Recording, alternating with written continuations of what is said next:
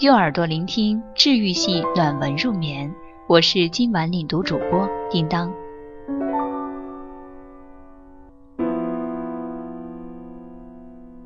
有次聚会的时候，大家聊起一位做销售的朋友，他毕业之后入职了一家名不经传的小公司，比起一毕业就进入民企的许多人，职场的起点就低了一大截。可是就在短短的几年里，他跳槽了三次，每一次都以四十五度角向上倾斜的弧度，一路风生水起，直到现在去了本地的一家知名外企，当上了销售总监。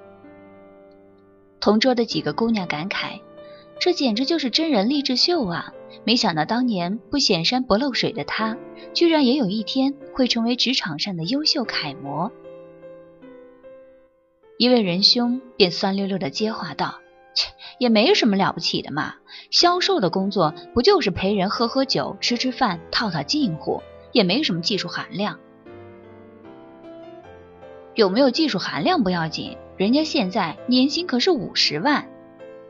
那位仁兄又从鼻腔里喷出一股气，努力摆出一副不屑的冷漠脸，掩盖着自己的羡慕和不安。他们工资高，可全靠拼命换来的。高精尖的东西不一定每个人都懂，但是拼命可是每个人都会的东西。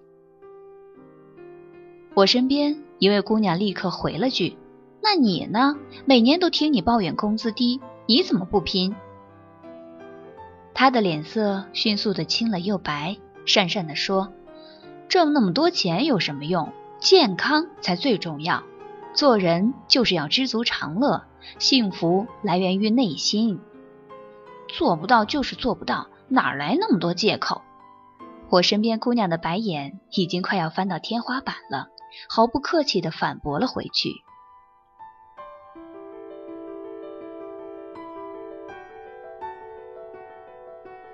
曾经有个小姑娘来找我聊天，特别委屈的模样。她刚刚竞选成功了学生会主席，位置还没坐热，就听到一些窃窃私语。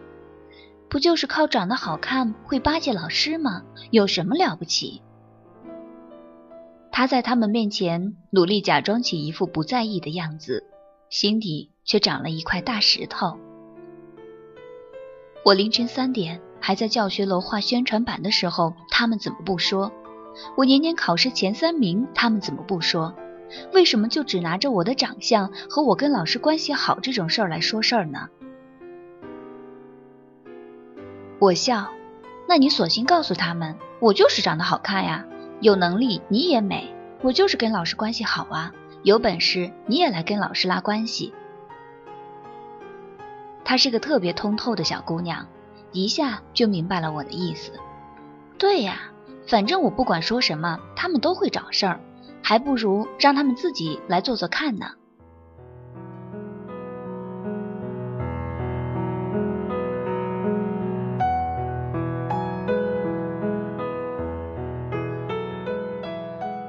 从前有一句古话叫做“同行相亲”，但是人际关系中的相亲又岂止限于同行？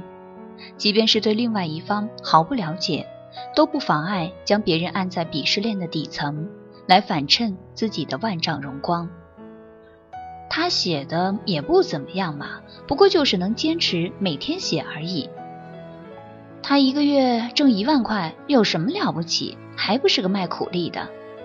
他能力真的很一般啦，不过是靠长得好看罢了。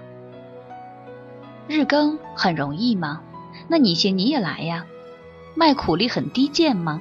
你也出差一个月，每天白加黑，连轴转试试看。长得好看全凭天赋吗？你也来过过每天到健身房撒汗两小时，连吃口蛋糕都得计算卡路里的生活。有句话这么说。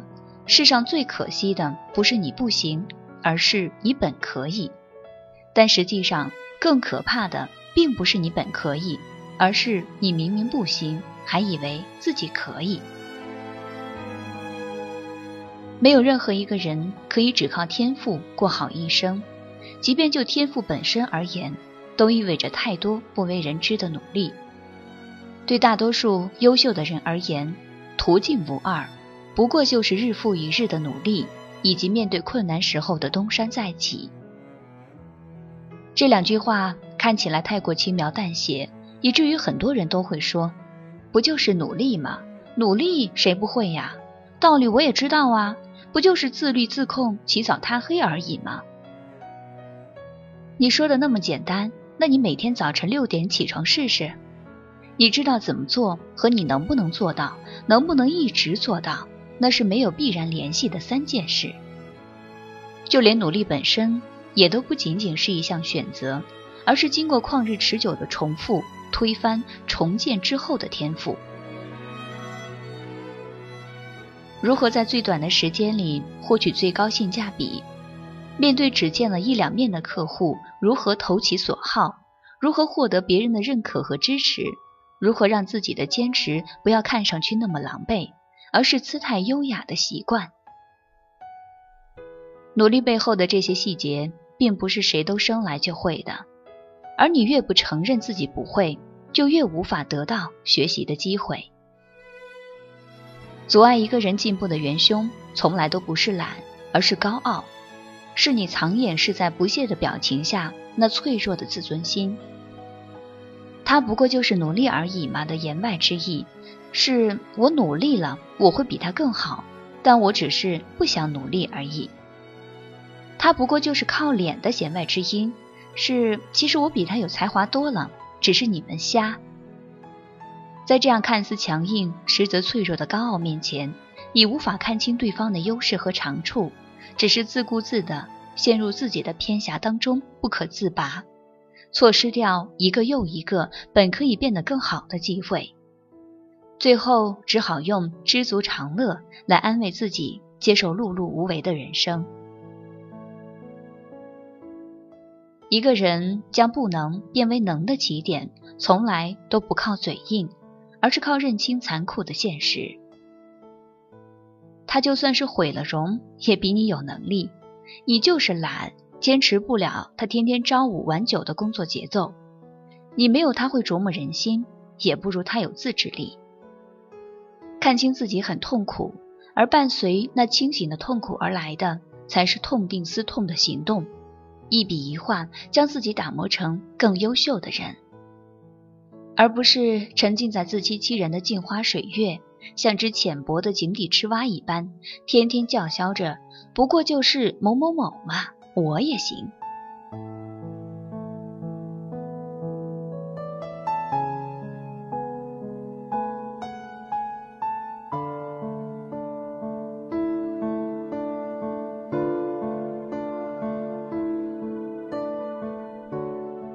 好了，本期的节目文章是来自作者陶瓷兔子，你脆弱的高傲正在杀死你。授权录制，微信公众号陶瓷兔子的小木屋。喜欢阅读，或者你想要报名领读主播，你可以前往微信公众号“睡前晚安书友会”来参与。我是主播叮当，我们下期节目再见。